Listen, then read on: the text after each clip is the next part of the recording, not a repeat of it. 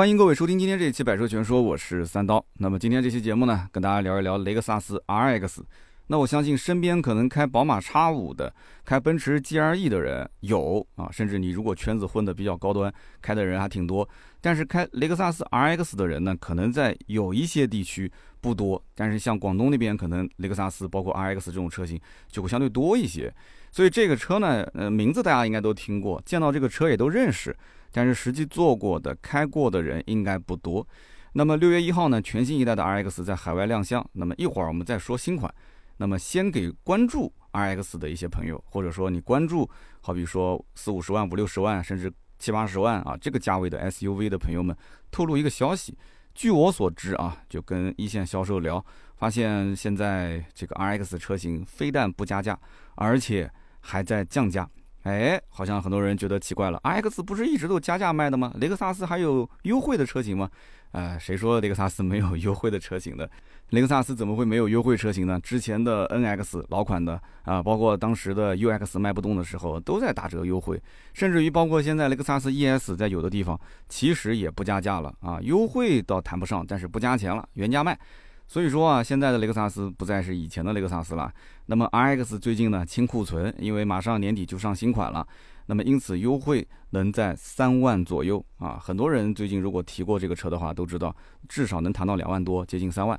所以雷克萨斯所谓的这个保值率啊，它其实是相对而言的。你想一想，如果说一个老车主啊，去年刚提的车，买的是啊比较畅销的版本，比方说 RX 三百的四驱典雅。那么指导价呢？四十七点九万，购置税四点二万，保险一万多块钱，再加上要加价嘛，对吧？加价加个一两万块钱，然后其他的一些费用，呃，加在一起落地多少钱？应该是超五十四了吧？那么对于现在的新车主来讲，哎，又是一个行情了嘛，优惠三万多，而且没有那么多的附加条件，所以现在去买 RX 的话，它的落地价大概在五十万左右，五十万左右，所以对很多人来讲，知道之前的价格，再看现在的价格，他就感觉到占了便宜。所以说啊，现在的老款还是有销量的，而且卖的还不错。虽然说新款这个 RX 的外观、内饰、平台、动力都改了，但是也不影响很多人还是愿意买老款。有的人还觉得说，哎，老款的样子比新款还好看。所以你看看，对吧？就你只要对品牌觉得香，你可能其他都香。那么这个车图的是什么？很多人就是觉得进口豪华品牌，对吧？然后又是送保养、送保修，省心省钱。本身这个车返修率也不高嘛，对吧？所以大概率新款上市这个车型是要加价的。那么老款车型现在还能优惠三万，一前一后加上这些附加条件，那相差了差不多五万块钱，那还不如买老款。很多人就是抱着这个心态去买的嘛。而且不仅仅是今年，你再看看去年的雷克萨斯 RX 的销量，其实也是跟着它的价格进行变化的。它从去年上半年加价到后来啊，慢慢的不加价，再到下半年的优惠，它的整体的销量是一路上升的。所以，二零二一年的全年的销售四万八千六百一十七台，我当时看到这个数据我都震惊了。可能很多人没有感觉，我这么跟你讲啊，它仅次于宝马 X 五，比奔驰的 GLE 跟奥迪的 Q 七的销量都要多啊。所以说，这个是让人有点匪夷所思的，因为大家都觉得说，提到雷克萨斯 RS 这个车子，应该就是一个没有什么性价比，只有少部分人真的喜欢、有信仰的人，对吧？他才会去买。哎，但是没想到销量竟然仅仅啊，也就是比宝马的 X 五少一点。那么雷克萨斯最畅销的车型其实是 ES，那么销量仅次于 ES 的车型就是 RX，你有想到吗？没想到吧？呃，不是 NX，也不是什么 UX，都不是，是 RX。那雷克萨斯的车辆其实一直给我一种感觉是什么？就是错位竞争。它的错位竞争主要是在两个方面，一个方面呢就是定位，它的定位就是有的时候让你琢磨不透。第二个就是它的特点，它的特点也是让很多对手模仿不来。当然了，它的那些豪华品牌的对手也不会去模仿它。那么先说定位啊，从尺寸上来看的话，你看啊，这个 RX 跟宝马 X5 也好，奔驰 GLE 也好，如果跟他们比的话，明显是小不少。那官方定位其实就是对比这两个车，但是真正老百姓的定位其实对比的不是它，老百姓对比的是什么？是宝马的 X3、奔驰的 GLC、奥迪的 Q5L，是跟这些车竞争的，对吧？入门级别也就才四十多万嘛。但是现款 RX 的动力是远不如 GLC 跟 Q5L 的啊，虽然说都是 2.0T，但是你会发现 RX 300的 2.0T 只有231匹马力，350牛米，啊，搭配的又是一个 6AT 的变速箱。但是奔驰的 GLC 是258马力，370牛米，Q5L 是252马力，350牛米啊。那么 X3 就不用说了嘛，还有高功率、低功率。那么动力方面比不了，能不能比比空间呢？空间更比不了，为什么呢？除了叉三没加长，奔驰的 GLC L 加长的，奥迪的 Q5L 也是加长的，是不是？你看他们的轴距就知道了嘛。那么整体来讲，GLC 的轴距是多少？两千九百七十三毫米，Q5L 两千九百零七毫米，而 RX 的轴距只有两千七百九十毫米，你说差多少？两米八都不到。跟人家接近三米的轴距去比，那后排空间是肉眼可见的差别，所以这也是很多人为什么觉得啊，我要不看看雷克萨斯啊，然后绕了一圈还是回来了，就是因为这后门一拉开，明显发现就不一样。那有人讲说，那还有七座版本呢，那那个 RX 不是也有四五零 H 加长的这个 L 版本，其实空间也有限。你看它好像轴距是五米了，轴距其实是一样的。而且呢，你把第三排的座椅加上去之后，你反而更加觉得它的二排的空间真的是捉襟见肘。所以整体来讲，这个车子就不是卖空间的，对吧？那我们刚刚前面说了，它又不是卖空间，那又不是卖动力。那配置也不是那么太好，对吧？操控性那就更不用说了，那就是一般般的嘛，就是买菜车。那这个车子它到底哪些方面强呢？这是很多人想不通的一点，是吧？它到底哪方面强？其实实际上啊，这个雷克萨斯的车型啊，它是分车系竞争的啊。我之前拍过一个雷克萨斯 ES 的视频，我曾经也说过这个观点，就是它的定位很有意思。你比方说 ES，它到底是跟三四 C 竞争呢，还是跟五六 E 竞争呢？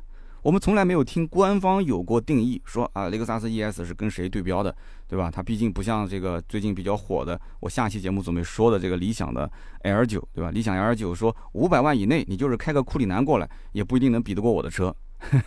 我们下一期好好聊聊这个车。雷克萨斯官方从来没说过这样的话，是不是？那我这个车具体你要比谁，你自己去比不就行了吗？关我什么事，对不对？雷克萨斯的广告确实投放也很少，几乎是看不见，从来也没见说什么。呃，这个汽车媒体去吹这个车，或者说找一些网红去，对吧？拍点剧情什么的。这个雷克萨斯一直都很保守，就是这样。那么大家自己去理解，怎么理解呢？那有的人觉得说，哎，雷克萨斯 ES 两百其实是跟三四 C 竞争的，那么 ES 三百 H 呢是跟五六 E 竞争的，是不是？我在视频里面也说过这个观点，我是认可的。那么同样的道理，雷克萨斯的 RX 它是跟谁竞争呢？那我觉得一样啊，RX 三百。它的定位大概在四五十万，这个是跟宝马 X3、奔驰 GLC 竞争的啊，包括奥迪 Q5 这些。那么 RX 450h 呢，它的定价是从六十多万到八十出头一点。那么这个价位毫无疑问嘛，从价格上来讲啊，它是跟宝马的 X5、奔驰的 GLE 去竞争的。而且你不要看轴距的话，你如果从车身的长宽高，就是大小的定位、车型的定级来讲。它也是略略的高于奥迪的 Q5、奔驰的 GLC、宝马的 X3 的啊，只能说略略的高于一点点。所以按道理说，雷克萨斯 RX 它在空间、动力、配置各个方面都打不过竞争对手啊，不管是跟 GLC 比，还是跟 GLE 比，不管是跟 X3 比，还是跟 X5 比，不管跟 Q5 还是 Q7 比，但是总有人觉得它就是居于啊这两个档次之间。那为什么很多人觉得这个车还是能买呢？啊，我们后面要详细的去讲一讲。就这里面有一种消费心态特别有意思啊，就是你你可能觉得说是高不成低不就，但是有的人觉得我花那么多的钱，我就不买 BBA，然后这种夹在中间的打法，反而是让这些人觉得很舒服啊。你要如果正面硬刚，反而是不舒服。那么刚刚我说的第一点，第二点是什么？就这个车子特色鲜明，真的是很鲜明。首先啊，雷车的混动技术是不是专利嘛？其他人模仿不了。那么其次就是你看啊，它无论是燃油车还是混动车，其实这么多年的口碑一直都不错吧？那不仅仅是混动，混动没出过毛病啊。然后还包括是燃油车，燃油车哪怕它就是个 2.0T，也没见过它啊出过什么问题。好，那么返修率低，返修率低，保值率高，这是大家的共识。所以竞争对手它不是漏油就是异响，不是铝换钢就是坏变速箱。那有其他的一些负面给对手减分，那么自己的口碑又是加分。所以你看，这个车子它卖的贵一点，那还是有人往上冲啊。那么有的客户他就是这么想的，他说我不愿意在一辆车上耽误太多的时间，啊，我就想买一辆车一次性投入，然后安安稳稳的用，对吧？等到有一天我想卖，出手的价格我还是觉得比较满意的，保值率高嘛。所以这个车子它即使新车没优惠，很多人其实也不感觉亏。你不信你问问买雷克萨斯的人是不是这样的一个感受？那不仅如此。雷克萨斯呢，它还赠送像这种超长的免费保修保养，对吧？燃油车跟这个混动车年限公里数不一样，但是我告诉你，实际上你真的去问很多 4S 店，甚至会在原有的基础上再给你加长啊，延长保修保养。你比方说很多店会延长到八年，是吧？那么，并且雷克萨斯 RX 这个车，它的造型设计确实在很多人的审美的点上，包括你像我，我虽然不会买这个车，但是其实我还是认为这车挺好看的啊。那我的车位的正对面其实停的就是一辆 RX。那我曾经也说过，我表哥开的也是 RX，就是它整体的造型颜值还是非常抗打的，非常耐看的。所以不是雷克萨斯 RX 有多强，而是这台车确实够有特点。它虽然可能只是吸引了一小部分的客户，但是我告诉你，它作为一个进口车，吸引了这一小部分客户，撑起它一年三四万的销量，完完全全是够了。中国毕竟是人口红利。其实呢，我是非常的认同雷克萨斯在中国的玩法。虽然说我也很痛恨这种品牌进口品牌在中国是一边捞钱，一边又对中国消费者双标，是吧？二点零 T 特供给中国。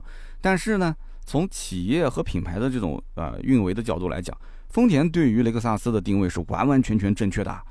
我可以说，无论是一线品牌 BBA，还是那些二线豪华品牌，单论品牌含金量和利润率这两个指标来讲，雷克萨斯绝对是吊打同行。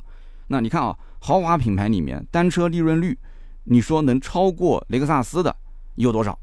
你告诉我有多少？你雷克萨斯车基本上都是加价，但是虽然说加价可能进的是经销商的口袋，但是。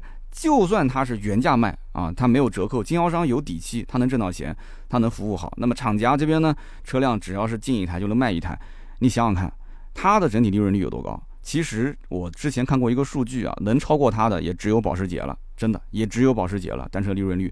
那么这还不是关键啊，关键是雷克萨斯这个牌子，它就是一个金字招牌，只要有它在，丰田就不愁卖，是不是这个概念？而且它还能卖的。呃，算是一个好的价钱吧，是不是？同样的底盘，同样的动力的雷克萨斯 ES，是不是要加价啊？之前啊，很长一段时间都加价，是吧？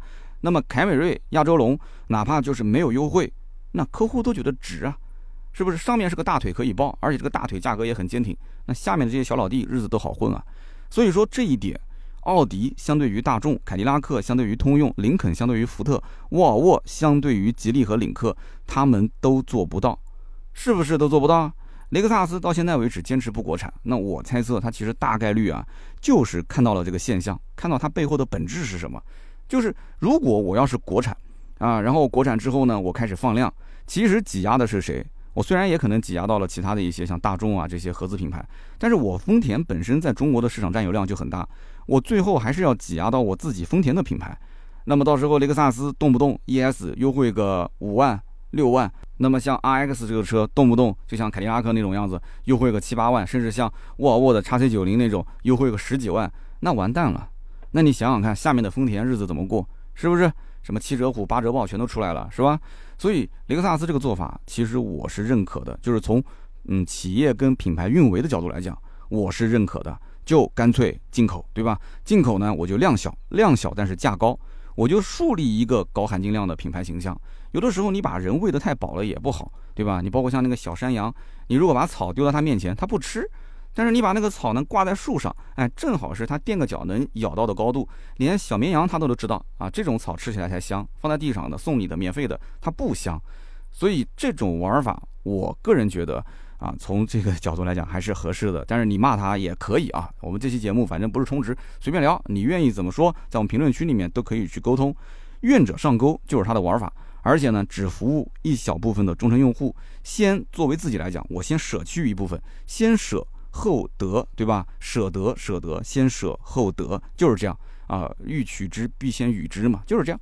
你就服务一部分小的用户，就是跟我们做自媒体也很像。自媒体你不能让人人都喜欢你嘛，其实。像我做了快十年了，它也是一个筛选的过程。以前看到掉粉，我其实心里面挺难受的。但是现在发现，其实粉丝分两种，一种是普粉，一种是中粉。像这种普粉，可能偶尔一次看到了，觉得哎挺新颖了，关注一下。时间久了，觉得没啥意思，有其他更新颖的，他就走了。那这种那就是普粉，普粉容易掉，对吧？中粉呢，一直跟着你听了那么多年的，其实你的性格、习惯啊、品性，大家都很了解。那么有一天，比方说我出差，经常能遇到铁粉说，哎，能不能下面我们。约一下撸个串儿吃个饭啊，所以这个我觉得真的每个人找的是不同的感觉，这种感觉我还蛮喜欢的，对吧？好的，那我们讲讲雷克萨斯 RX 啊，回到正题上来讲，像这种车子，它在中国市场又不把车加长，又不提升动力，又不打广告做营销，也不迎合中国消费者的各种做法啊，你想要什么我反而不给，这种方法看似很蠢，实际上这个玩法是一种更高级的玩法，真的非常高明啊。这个雷克萨斯也没给我投广告，但是我还是认可它的这种玩法，而且这种玩法还是需要勇气。它不是说一开始你想这么玩就这么玩，不一定人人都买单的。它首先得是一张白纸，因为像 RX 这个车是从第二代进入中国市场的，你首先是张白纸，而且一开始的调性就要很高啊，慢慢的、慢慢的，你去积累大家对这个品牌的好感度，它的锚定效应。这个车子一开始卖多少钱？一直都是卖八九十万、七八十万的。也就是后来慢慢的从2.7升排量开始，到后来的 2.0T 的发动机，它才把价格降到了四五十万。那个时候它销量才开始爆发式的增长啊！但是爆发也就是一个月小几千台啊。那么我们说完老款，我们再说说新款的雷克萨斯 RX 啊，很多人也想了解啊，到底有什么变化？新款其实从外形上看，最直观的变化就是原来的这个纺锤形的前脸，现在换成了双色拼接啊，或者你不说双色吧，就是双形状拼接，就两种不同的形状。上半部分呢是跟车身同色的啊，并且是采用这种菱形的一个元素去点缀，大家可以看我们的图文啊，更加的清晰。那么下半部分呢是一个编织状的，你也可以说是蜂窝状的这样一个风格的格栅。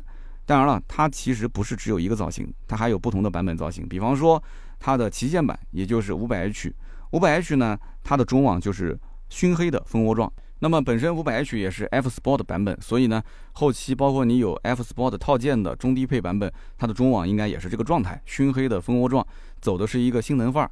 那么四五零 H 加，哎，这是新增的一个版本，是二点五升的插电式混合动力，它的中网呢就是短横条的一个形状。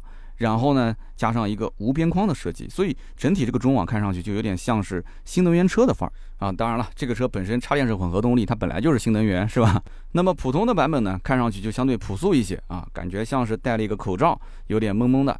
那么新款的 RX 的车长其实是没有变的，仍然还是四千八百九十毫米。那它因为 RX 是有这个六座和七座的加长版，那么当然了，这个加长版只在 RX 四五零 H 混动车型上才有。RX 三百啊，二点零 T 的版本，它只有五座啊，对不起，你不配加七座，所以我就看不懂为什么给上面这个卖的特别少的版本加上了六座、七座，但是给卖的特别多的二点零 T 却只有五座啊，我是想不通这一点。所以呢，我们有的时候会发现啊，有的媒体写雷克萨斯 RX 的车长是写的五千毫米，但是有的媒体写的是四千八百九十毫米，是不是？这个就是不严谨，应该讲 RX 正常的。啊，我们说标准版本或者五座版本四千八百九十毫米的车长，而这个六座、七座的版本才是五千毫米的车长。那也可能是呃这个媒体跟品牌方的关系好坏的问题，是吧？你如果只写一个，那我只能这么猜测。严谨的讲，一定要把两个都写出来。那么宽度方面呢，相比于老款增加了二十五毫米。那么相应的，它的轮距也会加宽一些。那么再加上新款的 RX 视觉中心是降低了十五毫米，所以新款的 RX 整体看上去会出现一种又宽体又低趴的这样的一个表现啊。宽体可能说的也不严谨，只能说很宽，因为宽体更多的是轮拱啊，轮拱这个位置有点外拱的感觉，应该说是很宽很低趴。那么年轻人肯定是喜欢这样的造型，是不是？那么在轴距方面，只是增加了六十毫米。雷克萨斯依然是不惯着中国消费者，随便你怎么吐槽啊，这空间小啊怎么样？它就是在加长的方面呢，非常的克制。那么当然了，本身雷克萨斯的主要市场也不在中国，而是在对吧另一边的漂亮国。而这个漂亮国的市场呢，人家更加注重的是后备箱的装载空间。你比方说像是凯迪拉克的很多的车型，大家看车觉得挺大的，但是打开它的后排空间一看。哎，怎么这么小的一个这个腿部空间？但是打开后备箱特别大，特别你像像福特那个野马，对吧？这么小的一个两门的一个小跑车，它竟然也是后备箱非常大，而且还可以把座椅放倒，然后后备箱跟座椅之间形成一个非常大的空间。所以它需求点不同，你要想清楚，到底对于雷克萨斯来讲，谁才是 VIP？咱们中国市场的消费者不是 VIP 啊，真正的 VIP，真正的贵宾是对面的漂亮国的那些消费者，所以大家一定要拎得清啊。那我我虽然不喜欢 RX 这个车，但是我对它这个品牌桀而不驯的做法，哎，我还是挺佩服的。我希望雷克萨斯一直保持这种桀而不驯的姿态啊，千万不要放下姿态啊！当你放下姿态的那一天，一定是你的品牌下滑的那一天啊！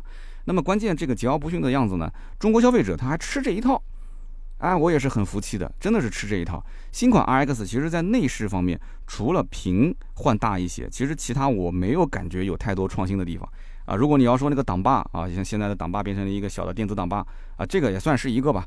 反正我之前看过新款的 NX，我不能说觉得这两个车一模一样吧，基本上也没多大差别。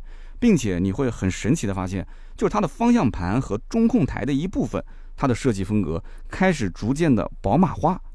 啊，当然了，后来我仔细想了一下，也是合情合理的。而且之前我也听说过小道消息讲，说雷克萨斯今后很有可能是跟宝马深度合作。那么很多车型今后就直接由啊宝马的工厂，或者说大家都知道，宝马其实跟丰田在国外都会由这个麦格纳啊麦格纳的这个工厂来代工嘛。那么很多车型其实将来从里到外，实际上就是宝马换个壳子，是不是？那么大家可以参考宝马 Z4 跟丰田 Supra 这两款车的案例。之前我也聊过这两个车。那么在平台和动力上面，可以说新款的 RX 的变化非常非常的大。那么首先从平台上来讲，它用的是最新版的 TNGA-K。那么这个平台之前在汉兰达上面已经是用了，是吧？那么很多人也知道这两个车其实也有一定的关系，但是我是不认可你说 RX 是汉兰达换壳的啊，也不可能有人在汉兰达跟 RX 之间说摇摆不定，是不是？那么既然是换了平台了，毫无疑问。你就知道了，那主被动安全方面，这辆车的啊，包括舒适性配置方面，肯定是会有提升。那比方说，它会有一个智能的电控车门，哎，这个车门呢，它会配一个 SEA 的下车辅助功能。那有什么用呢？就是当有人准备下车拉这个门把手的时候，如果车辆检测到后方啊有危险啊，有外卖小哥、有电动车要穿过，对不起，这个门把手其实它可以禁止你开门。啊，取消你开门的操作，我觉得这个功能还是蛮实用的啊。如果说大家有啊，今后买到这个车，你去体验一下，你觉得好啊，你可以在我的节目的下方去留言。我是个人觉得啊，从功能性上来讲的话，这个应该是将来很多车企可以去标配的。这个功能真的很实用啊，特别是后排。我觉得，特别是家里面有老人、有小孩子在车上下车的时候，我每次会提醒一句，我就生怕万一不提醒，万一一开门啊，当然了，停车的位置也要找好啊，你不要说在路中间停，对吧？那这个就很危险了。所以这个功能，我觉得其实就是它 TNGA-K 这个新平台换上去之后，主被动安全开始增加了，它就开始会有了一些新的可以让你更加实用的一些配置跟功能。那么当然了，呃，这个雷克萨斯到现在为止才换平台，汉兰达的车主如果是买的早的话。那去年到现在已经开了一年多了，对吧？新平台也开了一年多，甚至有人都准备置换了。我觉得雷克萨斯对于这个产品的更新啊，它应该讲还是会相对来讲比较保守的，因为它可能老款本身卖的就好，它也不着急。要不然你就干脆跟汉兰达一起换了，对吧？去年就换了。那么平台说完了，我们再说说动力的变化。动力变化非常大啊！当然了，这个大呢，其实呃有一部分跟我们中国消费者也没有多大的关系。这也是我为什么会说啊，国内国外 RX 有双标的啊这样的一个点。那么首先我们要知道，国内的老款的或者说在售的 RX 一共有两个版本，RX 三百系列呢搭载的是 2.0T 加六档手自一体变速箱，两百三十一马力，三百五十牛米。这个动力其实放在同级别里面肯定是不算优秀的，百公里加速都得九秒开外。但是呢。R X 车主他很佛系，人家不关心这个，他反而觉得说开慢一点，对吧？那更平顺啊，开起来更舒服。R X 三百是目前啊整个 R X 系列里面卖的最好的一个版本，应该说要占到 R X 整体客户的八成以上啊。路上见到的基本你看尾标都是 R X 三百。那么大家也千万不要忽略一点，在当下的这个环境里面，也就只有雷克萨斯敢在四十多万、五十万的车上去用这个六 A T 的变速箱。你换做任何一个品牌，你别说是豪华品牌，其他任何一个品牌，你能卖到别说四十万，你卖到二十万，你用的是个六 AT，对吧？那肯定是要被喷到怀疑人生的啊！所以说，隔壁的竞争对手用的都是八 AT 啊，都是九 AT，甚至还有十 AT 的，是吧？所以说，这就是雷克萨斯它的品牌。我刚刚前面讲叫什么含金量？含金量到底有多高？就是六 AT，你照样买。那么这个二点零 T 也是中国专供，或者说中国和其他一些小部分国家专供。那么在啊，对面的漂亮国的市场里面，人家用的是三点五升的自然吸气，那这个版本咱们国内是没有的。那么另外一个系列呢，在我们国内卖的是四五零 H，四五零 H 是三点五升的 V 六发动机加上电机，是个混动。那么听上去好像很猛，那其实呢，它这个 V 六也就是个横置的 V 六啊。那么实际上百公里加速七秒上下的一个成绩。那么有人说，丰田的混动虽然加速不咋地，但是它油耗低呀。啊，啊的确。你说这个三点五升的 V 六的发动机加电机，油耗能有多少呢？八升上下啊，八个油上下。那么对于一个八十多万的这个预算买车的人来讲，八升上下嘛，对吧？那等同于就是免费开了，是不是？那隔壁的奔驰、宝马的三点零 T，那动辄都是十三到十五个油的油耗，听着就让人害怕，是吧？有些人都害怕，真的是这样吗？啊，据我所知，其实买 BBA 的，不管是叉五还是 GRE 的车主，到目前为止，我还没见过一个说吐槽这个车油耗高的。甚至于他们根本就没有关心过油价，啊，很多车都是家里车多嘛，然后有的时候就直接钥匙给那个助理啊、司机啊、同事啊，说你帮我去加个油啊，加多少钱回来给你报，都是这样一个状态，是不是？那么 RX 四五零 H 省油的确是它的卖点，但是买这个版本的客户绝对不是冲着省油去的。那么不是冲着省油去的买混动干什么呢？其实我个人觉得，他就是预算到了这个位置了，然后他又喜欢这个车。他想玩一玩这个雷克萨斯的混动，对吧？然后他就觉得这车好看，所以就买了，就这么简单。虽然说这一类的人可能不多啊，因为它总体销量就那么大，然后再去掉个百分之八十，就那么一点人。但是呢，应该讲对他来讲其实是够了。那么现如今全新一代的 RX 在海外啊，跟国内的这个动力总成其实是不一样的。海外目前公布有四个版本，那么第一个版本呢是 2.4T 加 8AT。这个是 RX 三五零，第二个版本是二点五升的混动，这个是 RX 三五零 H，第三个是二点五升的发动机加上电机，是一个插电式混合动力，这个叫 RX 四五零 H 加。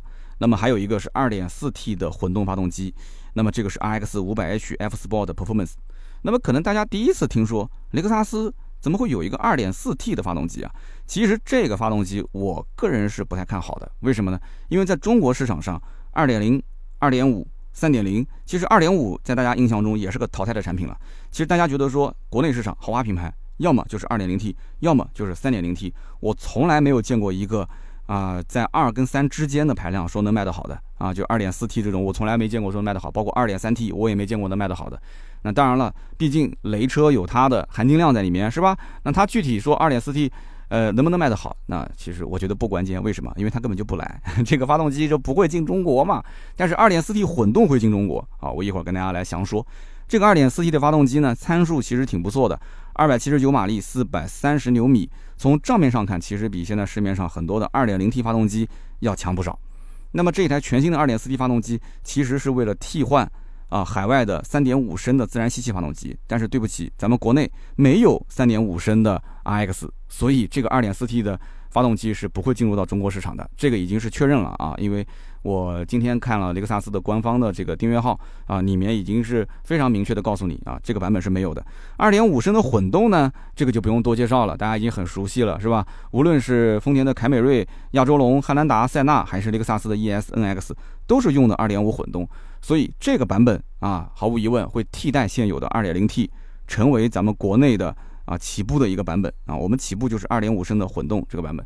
那么海外还有一个是2.5升的插电式混合动力版本，也就是 450H 加。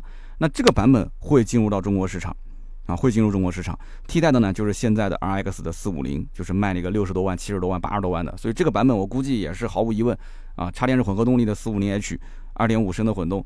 那以后的六缸的你就不要想没有了，现在就变成了一个四缸的，用插电来开的哈，那肯定还是卖六七十万嘛，这毫无疑问嘛。那么这个版本其实我个人是不太推荐的，为什么呢？因为丰田对于插电式混合动力啊，一直不是很走心。你去看丰田所有的车系里面，不管是卡罗拉的插混也好，还是怎样，我觉得都不是很走心。你想，毕竟丰田自己家里面有 THS，有自己的混动，这种不插电的混动，它就是拳头产品，是它品牌的灵魂。现在要用自己的插混去打自己的不插电的混动，那不就是左右手互搏吗？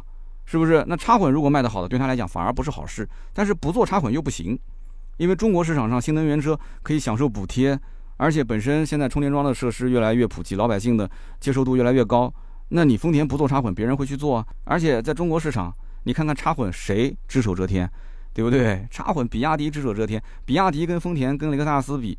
在当年，它可是抄袭丰田最出名的一个品牌啊，对吧？很多车型跟丰田的样子长得一模一样，所以他其实心里是不甘心的，真的是不甘心。老师现在跟学生一起抢市场，对吧？而且学生现在比老师干的还要好，他其实 心里面是有失落感的。我估计啊，丰田从上到下，从丰田章男到包括像日本的下山丰田技术中心啊，就是号称是日本爱知县的柳伯格林赛道。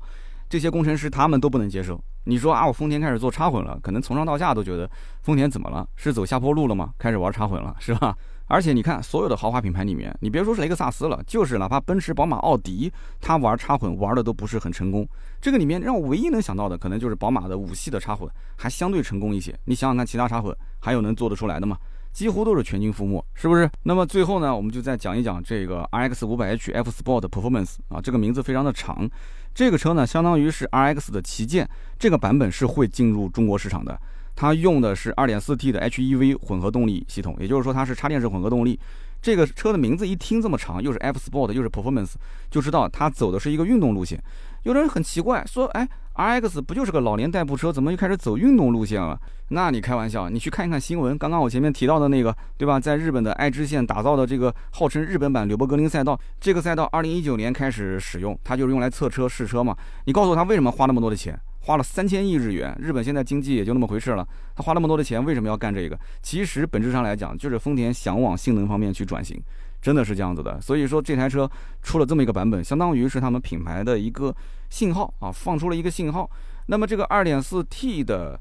呃，混合动力的发动机到底怎么样呢？其实也就那么回事，最大的功率三百六十七马力。但是从产品定位上来讲，它其实说啊，我对标的是呃奔驰的 AMG GRC 四三啊，对标的是宝马的叉三 M 四零 i 啊，奥迪的 SQ 五。所以怎么说呢？你如果是单纯从账面数据上去看，你会发现，哎，好像这车动力还不错，对吧？你看三百六十七马力，你跟 AMG G L C 四三的三百九十马力。叉三的 M 四零 i 三百三十三马力，奥迪的 SQ 五啊三百五十四马力，你跟他们比好像都差不多，对方还是三点零 T，我这个二点四 T 已经压榨出这么大的一个马力，但是很多人都知道操控这件事情不是光看马力的，要看它的综合性的因素是不是都在做强化，而且最关键就是你想他们这些车，奔驰、宝马、奥迪都是纵置的引擎，然后驾驶的这种特性更偏后驱。那自然而然的就比你有先天优势，是吧？驾驶方面的乐趣方面肯定是有优势的。那么 RX 是个横置引擎前驱平台，那即便是个四驱，它后轮也只是由电机驱动的。所以我猜测这个车只是一个大马力的买菜车，只是外表更运动，只是你听起来好像哦哦，他们有大马力，我也有大马力啊，就是心里面落个安慰。这个车子本质来讲跟运动跟性能操控是毫不沾边的。啊，那么不过雷克萨斯的调性其实向来都是什么？我不跟别的品牌玩，我玩我自己的，自娱自乐。所以 RX 五百 F Sport Performance 这个车，我觉得啊，注定是个天价。而且我跟你说，它虽然是天价，可能后期还要加价。你不信你看呢？所以大家要明白，F Sport Performance 跟普通车型上的就是 RX 的 F Sport 的套件，跟那个版本是有本质区别的。这就好比宝马的 M Performance 跟 M 运动套件，这个是有区别的。M Performance 真的是会。动力方面有提升，所以前者动力更强劲，后者只是一个皮肤而已。那当然了，宝马还有 M Power，那个就不用说了嘛。雷克萨斯 RX 目前还没说要做到像 M Power 这个地步嘛，是吧？那么我们介绍完了 RX 的动力。那么可能最近两年有刚买 RX 的一些老车主会有点懊悔，说那我自己是不是买早了，是吧？我不如等到现在我买个新的动力总成。其实你不用担心，海外的 2.4T 绝对是不会进中国市场的。我再给你确认一遍啊，国内起步就是2.5混动取代现在的 2.0T 的发动机。其实相反，你 2.0T 这个发动机功率还不低，是吧？2.5混动香还是 2.0T 香？你自己安慰自己一下吧。跟汉兰达的换代是一样的，我相信汉兰达之前买 2.0T 的也不后悔啊，是不是？然后呢，2.5升的插混 450H 加去替代现在的3.5升混动，也就是 450H，从此以后3.5就没有了啊，六缸的就没有了。那么 2.4T 的混动旗舰 RX 500H F Sport Performance 呢，肯定是引入中国市场的，但是呃，中国市场肯定卖的也更贵嘛，所以中国的有钱人啊，拿着七八十万去尝尝鲜，是吧？说不定这个版本量少人多，加价就是最高的一个版本。那你只要钱到位，玻璃能干碎啊，是吧？你一定要记住，雷克萨斯的品牌核心是什么？这个品牌的核心不是为了追求销量，而是提升品牌的含金量啊，提升消费者对于雷克萨斯、对于丰田的崇拜感啊，或者说是追崇感。那么从老款的雷克萨斯 RX 的销量上来看，还是四驱版本卖的比较好。而实际上，雷克萨斯 RX 的它的四驱啊，就 E4 的这个四驱系统，一直是被网友吐槽的一个梗。啊，那么各大平台也有相关的车辆测试的视频，那么很多人看到了，对吧？这个车辆它其实连交叉轴也过不了，甚至滑轮组也过不了。那么更不要提有的网友拿这个车去爬这个什么好汉坡啊，就非常的狼狈，是吧？这些视频网上都有，随便查查都能看到。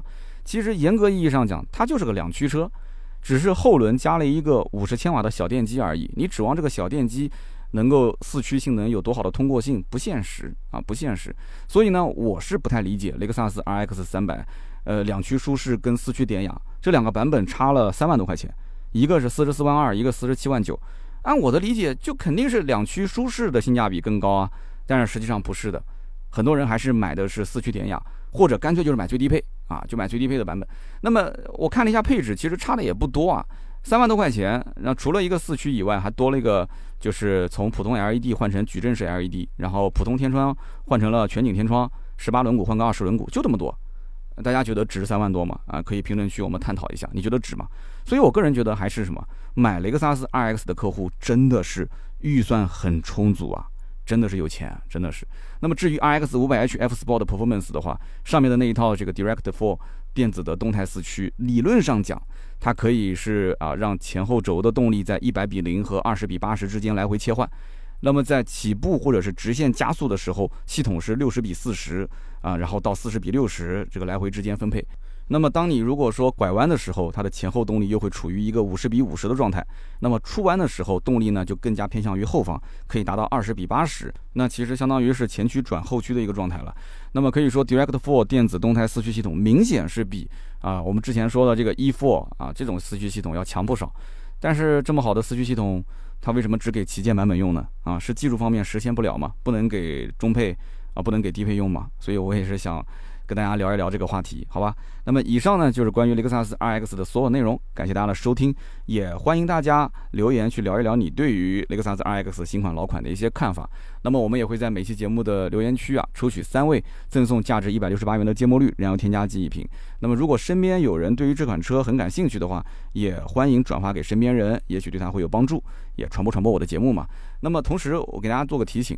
呃，六幺八期间我做了几场直播啊，呃，但凡直播间中奖的各位好朋友啊，因为用的都是抖音直播嘛，你后台私信我，有的时候我不一定能看见，我已经让盾牌一个一个的去找私信，有没有人说中奖了，都会去在后台发私信跟你联系。你最好的方式是什么？直接联系盾牌。那么其中有一个颜色的盾牌，因为中间出了一些小问题啊，它。那个号其实已经用不了了，所以你如果发现盾牌一直不回信息啊，而且你已经看不到盾牌的朋友圈了，那这个时候盾牌是不会删你的，一定是这个号有问题，你就重新加啊，微信号四六四幺五二五四，你重新加一下。有的时候每天早上加的人多呢，你加不进去，你就稍微缓一缓，下午再加，晚上再加，一定能加得上去的。那么跟盾牌去领奖，好不好？我看到很多人在问，说奖品怎么发？直播间这两天发的奖品真的是挺多的啊，而且奖品应该讲还是非常不错的，是吧？很多的我们的听友都中奖了，很多 ID 我都非常熟悉，都是老朋友了啊！恭喜恭喜大家啊！六幺八别人是花钱，你是赚钱。好的，我们下面聊一聊身边事环节。今天的身边事呢，我们聊一聊直播带货。那么有人说直播带货我不感兴趣，不听了不听了，哎，不要走开。今天聊的是新东方的直播带货。那么很多人应该知道，新东方最近啊，这个东方甄选直播间啊火了，特别的火。而且其中还带火了一个人，叫做董宇辉，是不是？我身边基本上很多人一吃饭一聊天啊，最近有没有看？哇，看了看了，那个叫董宇辉的，现在火得一塌糊涂啊！直播间短短的几周的时间啊，可能一个月不到吧，涨了一千七百多万粉丝，什么概念啊？对不对？这背后当然肯定是有资本了，但是哪怕是用资本推，对吧？我愿意砸钱，能砸出一个一千七百多万的粉丝账号，我的天呐，确实也很厉害了。那当然了，直播带货首先粉丝量是一个基础，我刚刚前面说了，这里面有普粉过来看热闹的，那当然也肯定是有这种中粉，是吧？那么有人讲说这个直播带货为什么能火呢？那很多文章、很多视频也在分析啊，我比较认可的一些，我提炼出来跟大家讲一讲。那么首先一点就是，大家以前看直播带货是怎么看的？觉得说我的天呐，天天喊家人亲亲家人，然后大家就觉得说啊，直播带货其实就是以前像什么李佳琦啊、薇娅啊、辛巴啊，就这一类人的带货模式啊，都是啊拼命的吼、拼命的叫，都是那种啊，就是我数一句一二三上车，对吧？三二一上车啊，或者说就是什么 Oh my God，就是那种一惊一乍。但是现在不是了，现在的玩法是什么呢？就是他是用故事。然后加上它的知识，再加上带货的一个模式。那么至于说这个模式能走多远，我们不知道。但是起码目前来讲，大家看的很新鲜。它对于像以前的这个直播带货模式来讲的话，你可以把以前的直播带货当成是一点零的版本，这个相当于是升级成了二点零。而且这个时间点非常的有意思，正好是。啊，薇娅也没声音了，对吧？因为这个税收的问题。然后辛巴就更不用说了，翻车翻了也不止一次了。再加上李佳琦最后一次播，莫名其妙的突然直播间就断了。就在这个时间点，哎，东方甄选新东方的这个直播间一下就火起来了。这应该也是大方向啊，具体的这个我们就不多说了。平台肯定是一个大方向，包括上面还有一些你敢听又不敢讲的，就是它会有一些往前推的这个力量。我们讲说，你往山上推石头是非常费力的，但是你往山下去滚石头。其实是非常简单的啊，它只要是在风口，对吧？那什么东西都可以飞起来。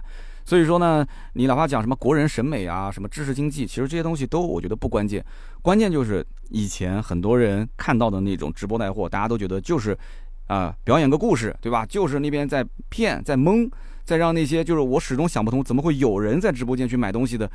那就是这部分人，他们真的去买了，而且这个量还非常的大，动辄就是几百万、上千万，那种又吼又叫，现在变成了什么？现在变成了温文尔雅。啊，不去给你去演那种非常拙劣的表演秀，然后就感觉给你上了一堂课，对吧？直播带货你买不买没关系，你可以听我说一说，你可以感受一下啊，这些老师的一些啊，我们讲知识背景啊，一些内涵。所以大家有人就开玩笑说，如果有一天我不看他的直播带货，我感觉好像这一天就好像就逃学了啊，就没上课了，是吧？所以呢，有人就讲说这个东方甄选啊，相当于是九零后的董宇辉去拯救了六零后的俞敏洪。其实我觉得这个夸张了啊，这标题也是标题党。首先，没有俞敏洪是不可能有这个东方甄选的。俞敏洪是什么概念呢？其实俞敏洪本身来讲，他相当于就是一个标签，或者说是一个引路人，他自身就是一个很大的流量，是不是？俞敏洪，你想他本身对外宣传，他往那边一站，他说我马上要搞带货了。就只要这么一句话，他本身就很有冲击力啊！因为你想想看，本身新东方以前是什么？新东方以前就是在我们八零后的眼中，它就是当年做四六级培训的啊。包括我当年四六级去考试，也也报过这个新东方的培训班，然后后来又做这个英语的职业培训，包括后来也也做了一些课外辅导班。那么因为双减政策嘛，这大家都知道后面的事情了，对不对？那么这个企业在很多人眼中其实是非常惨，他做错了什么吗？也没做好像特别这个伤天害理的事情，但是因为大环境，因为这些对吧双减的政策，所以这个企业你不管是懂经济的还是不懂经济的，大家都知道它一定利润是断崖式的下滑。然后在这个大的背景之下，新东方它还赠送了大概价值五千多万的学习桌椅，因为这些桌椅对他来讲没有用了，他把全国这些呃全国的连锁的这个培训班的桌椅全部捐出去了，做公益。哎，这个骚操作真的是厉害。这个很得人心的，再加上俞敏洪本身也是比较低调的啊。我记得有一次那个美女采访他，说你的身价多少多少亿啊，现在缩水到多少多少亿，你怎么看？他说我其实没有那么多的钱啊。他上市公司老板，他怎么可能没有？他说而且我平时花的钱没有那么多，是吧？我不需要那么多的钱，很多钱也也不能从这个股票里面就是拿出来用，是吧？所以俞敏洪的人设其实到今天为止一直是一个勤勤恳恳的啊，就是整体还是非常正面的一个呃，在这个事业上，在这个。或者说是教育的圈子里面打拼比较正能量的一个企业家，所以他相当于是一个信赖的朋友。那么这个朋友跟你说啊，呃，你要去哪吃饭？你问他有没有推荐的，他告诉你这家店味道不错。那么你第一反应就是，那我信任他，我可以去这家店吃啊，哪怕我招待几个新朋友去这家店吃，肯定是没有问题的。所以东方甄选第一步的火，肯定是跟俞敏洪的个人人设、个人 IP 带货是有很大的关系的。那这个直播间里面，当然老俞。最多给你暖个场，那么现在都是让这些老师来进行一个轮流，从早到晚。我看那个早上有的时候七点钟我起床，我看到那个直播间都开始播了，然后晚上有的时候十点他也在播，那我就觉得他应该就是这样一套体系，是二十四小时循环播。那具体带货能挣多少钱，我就不知道了。老罗之前讲的嘛，一场直播下来几百万吧，啊，几百万。那俞敏洪他有粉丝基础，但是他不能接受这种高强度的工作，但是没关系，他可以去把他亲民的形象传递给大家，给这个直播间打上一个啊底色。然后这个时候，董宇辉出马啊，董宇辉的这个个人特色也非常明显，比方说长得像兵马俑一样的这张这个长脸，对吧？然后小伙子又是农村出身，然后呢又是名校的背景。就是给给人感觉是什么？就直播间里面的每个老师都很有才华，甚至用双语来进行直播带货。其实双语带货有必要吗？我觉得更多的是一种秀，对不对？包括我们讲讲故事，用知识来进行带货，也是一种秀。很多人买东西，你你要要的是什么？要的是便宜啊！互联网上只要是拿起手机买东西，一定是要比价格的，是不是？所有的东西，只要你的品牌不是你垄断销售，只有你一家独有，我但凡是看到这个品牌，我一定会去搜一下，我去看一看其他的地方卖多少钱。对不对？型号你你敢说型号你都不报吗？不可能的事情，是不是？除非你是垄断这个资源，但是垄断资源你的成本也太高了嘛。所以老师带货这个身份感、冲击感很强，然后再加上用刚刚讲的知识故事的模式去带货，用双语去带货，那这个直播间的特色就非常的明显了。但是我还是相信背后一定是有平台和资本在推动啊，而且也是顺应了当下这个社会，对吧？某些不可抗的一些力量，它在往前推。那么让这一部分就是可能啊，就是以前做培训的这些老师啊，这些这些机构突然之间找到了一个方向哦，培训班不干了，还可以干这个啊，那可以的，可以的，是吧？其实什么叫甄选？甄选本质来讲就是不便宜嘛。甄选啊，通过筛选下来的，卖的相对来讲贵一些的，但是有品质的东西，那这个里面风险就比较大了啊，真的是比较大。我既然愿意多花钱，那我一定对它的期望值是非常高的。啊，现在是吃这个杨梅的时时节了。那杨梅如果我买贵的，那一定是水分要高，对吧？口感要好，个头要大的。你说我花那么多的钱，我买了个杨梅回来，发现说，哎，跟家门口的超市是一样的，我什么感觉？我肯定是要骂嘛。虽然说可能这一波我吃了亏了，然后你说愿意给我退换，但是这个其实满意度已经不高了。你要如果再跟我扯皮说啊，你这个本来没有问题的，可能是你自己放了几天了它才坏的，那我彻底对你不会有信任。所以这个客户满意度的维护是非常关键的。所以呢，你看这个直播间里面啊，董宇辉曾经也说过，说这个叫什么叫谷贱伤民，也就是稻谷如果卖成一个贱的价格，那这个农民会受伤啊，农民的日子就起不来。所以他在直播间一根玉米卖六块钱，那很多人说玉米六块钱一根，这什么玉米啊？那么有些人可能抱着尝尝看的态度就试一下呗。那你要对它的质量有保证，一旦要是发生投诉，投诉的概率如果说。还比较高，那就容易有问题了。包括之前我看到这个东方甄选水蜜桃，水蜜桃在整个的这个就是整体的抖音的水蜜桃的内幕上面，它的投诉率跟差评率都是重灾区。所以怎么讲呢？这个水蜜桃本身这个运输也很困难，对不对？那这个就看个人了，你看怎么看了？你觉得说我能理解它，水蜜桃送过来有的是。烂了撞坏了，对吧？那这个东西我能接受，长毛了腐烂了，他也能给我退换，那你就没关系。但有些人不能接受，他觉得说你这个东方甄选你怎么甄选呢？你甄选出来就这个样子嘛。所以今后要走的路还是挺长的。当然我肯定也是希望这股风气是越来越好，对吧？我也是希望今后如果直播带货是这样一类的直播带货，那当然了，能够再批出一部分。确实是性价比很高，你这么大的流量，完全可以去压榨供应链嘛？那我也是，呃，可能会在上面去买一点东西吧。其实整体来讲，我是不太看直播带货了。我哪怕看到有人在直播带货，我可能最多点一下链接，看看下面有没有要买的东西，没有我就走了。那我媳妇儿其实也是不看直播带货的，但是最近呢，她也会买一些东西，她会跟我讲是在这个抖音平台上买的。我然后问她，我说你是看直播带货了吗？她说不是的，就是平时有的时候跟同事聊天，然后同事说哎这个不错，推荐给我，我就买了。那么整体来讲，它即使影响不到我，影响不到我媳妇儿，它影响到了我身边的人，身边的人反过来又影响到了我，这确实是一个不争的事实。所以今后啊，大家如果是做企业的，你可以思考一下，内容营销啊，或者说是直播带货，但直播的过程中你也需要有一些粉丝的粘性的，加一些内容和特色的这种玩法。这个你如果到现在这个时间点还没研究透，还不知道该怎么搞，甚至还没有跨出去这一步。你将来未来的三五年一定是要被淘汰掉的。你还是通过什么线下搞个门面房啊，或者说你还是去搞一些什么淘宝的网店，你也不去做什么内容营销，跟别人去 PK 价格，那对不起，你肯定会越走越难，路是越走越窄的。那么好，以上呢就是身边事，也是希望我的一些小小的分享，那么给大家能够有些启发。那么有说的不对的地方呢，或者有不同的意见，我们也欢迎在评论区交流。下面是关于上期节目的留言互动。那么上期节目呢，我们看到啊，聊的是宝马的叉一这个车子呢，因为换代的新款可能关注的人不多，那么老款车型现在买的人也不一定说有那么多，所以可能整体的这个关注度啊，呃，流量就下滑了一些啊。我看评论区不是很积极。那么我看到有一位叫幺八零八二零幺 GWTA 这位网友他说，叉一这台车我是有发言权的。那我当时的选车的心路历程是怎么样的呢？我给老婆买一台车，上下班代步。当时五一的时候选车，先看的是 A 四，也许人太多的缘故，居然在展台上没有人搭理我们一家子。当时非常的尴尬，转身就走了。那么后来呢，我又想去隔壁的展台看一看比亚迪的汉，结果哎，比亚迪的这个展台它需要四十八小时的核酸，哎，这个也是挺奇怪的。一般车展能进就能进，不能进就不能进，怎么展台还要看这个四十八小时核酸？他说，结果我没有四十八小时核酸，我进不去。那我觉得这个品牌也挺洋气的啊，所以也比较尴尬，也就不看了。然后到后来就去了宝马的展台，本来想看三系的。然后老婆呢，随口就问了一下离他最近的这台车，就是宝马叉一，说这车怎么卖的？销售说这个车啊，优惠十万。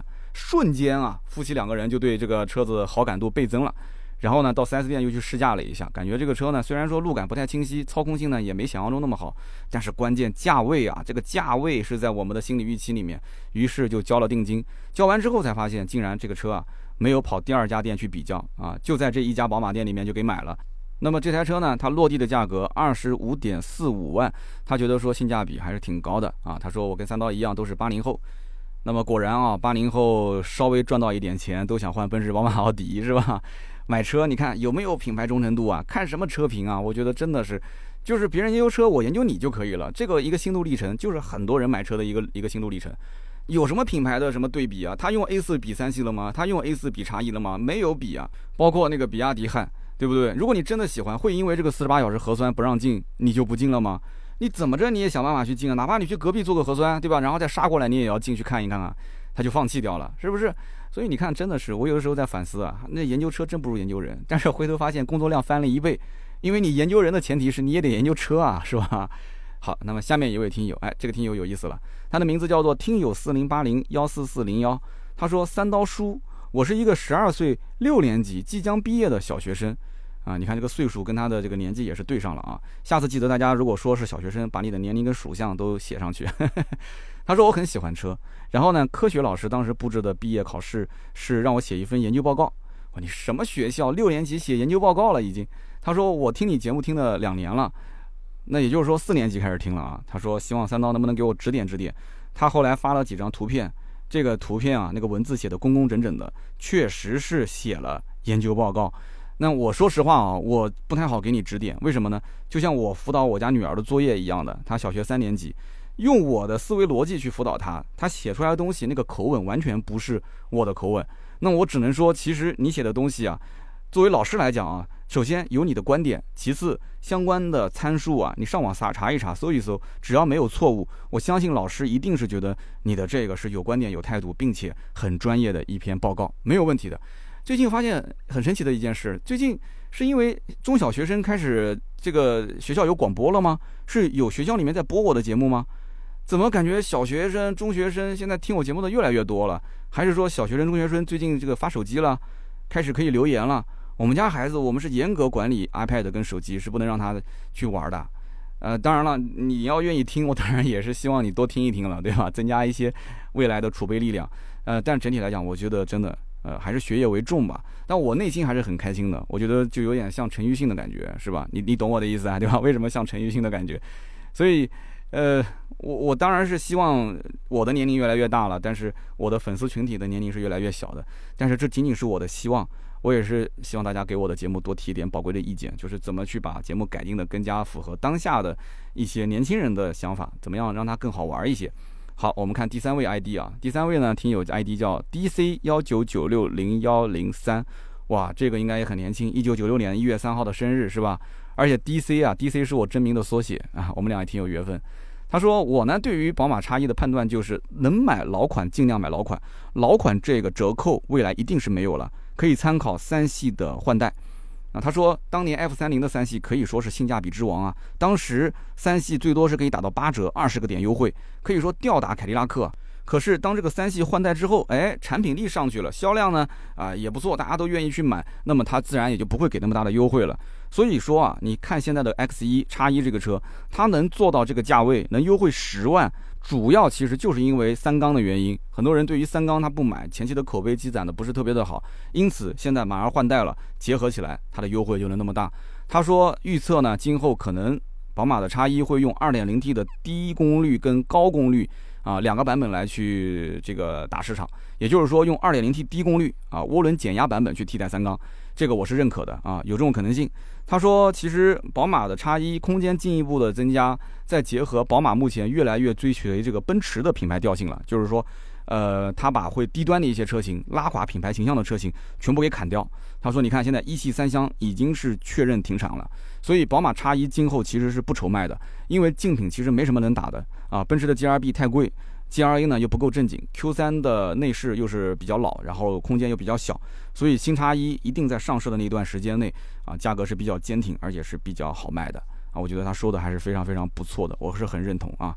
好的，那么以上就是三位中奖的听友，大家可以尽快联系盾牌，盾牌的微信是四六四幺五二五四，可以领奖，价值一百六十八元的芥末绿燃油添加剂一瓶。那么我也给自己打个小广告吧。呃，三刀呢，我的朋友圈里面啊，盾牌的朋友圈里面，其实我们有自己的小电商。那么到了夏天了，我们也有很多新品。那么其实这些东西呢，我都是自己用过的啊。那个拖鞋就我一直在穿，我现在录制节目脚上穿的就那个拖鞋，还有我们的老牌的遮阳伞啊，还有我们最近上了一些很多很有意思的东西啊，包括我自己在用的一个。电脑椅的一个靠垫也是非常好用啊，然后我用的好了之后，我才跟厂家说，哎，我说我是一个 KVR 我可以带货，要不价格打低一点，然后我这边给你跑点量啊。那么厂家一般包括商家都是比较乐意的，说没问题没问题。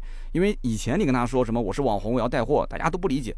现在直播带货那么火，但凡只要一亮一下各个平台的粉丝量给他看，他对方是会给你一个很合适的价格的。所以我觉得用我这样的一个身份去跟一些品牌方对接，然后在我的私域流量里面去，哎，给大家一些福利，我觉得是挺好的。那感兴趣的话，可以加盾牌看看他的朋友圈啊，这是我的一个小广告。那么同时呢，我们的原创内容也是每天都有更新的，在哔哩哔哩百车全说。抖音三刀砍车，还有我的个人微博百车全说三刀啊，每天也会更新几十条、十几条的微博，大家都可以看一看。好的，那么以上就是本期节目所有的内容，感谢大家的收听。那么二十五号到二十七号啊，我会飞到福建的平潭啊，如果是有平潭当地的好朋友，你可以微博私信我啊，或者是喜马私信我，喜马评论都可以，我们可以在当地啊聚一聚，因为这样一个小地方，我相信应该没有多少的听友，真的遇到一个那也是缘分哈，我请你吃饭啊。好的，今天这期节目就到这里，我们周六见，拜拜。拜。